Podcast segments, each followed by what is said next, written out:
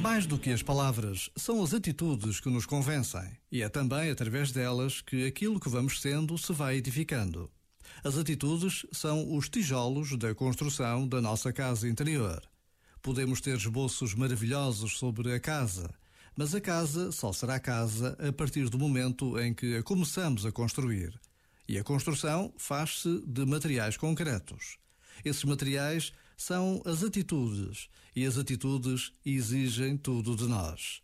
É através delas que a coragem ou a cobardia se revelam, a verdade ou a mentira, a humildade ou a soberba, o interesse ou o desinteresse, a indiferença ou a atenção, o amor ou o ódio. É pelas atitudes que somos capazes de ver a verdade de cada pessoa. Este momento está disponível em podcast no site e na app.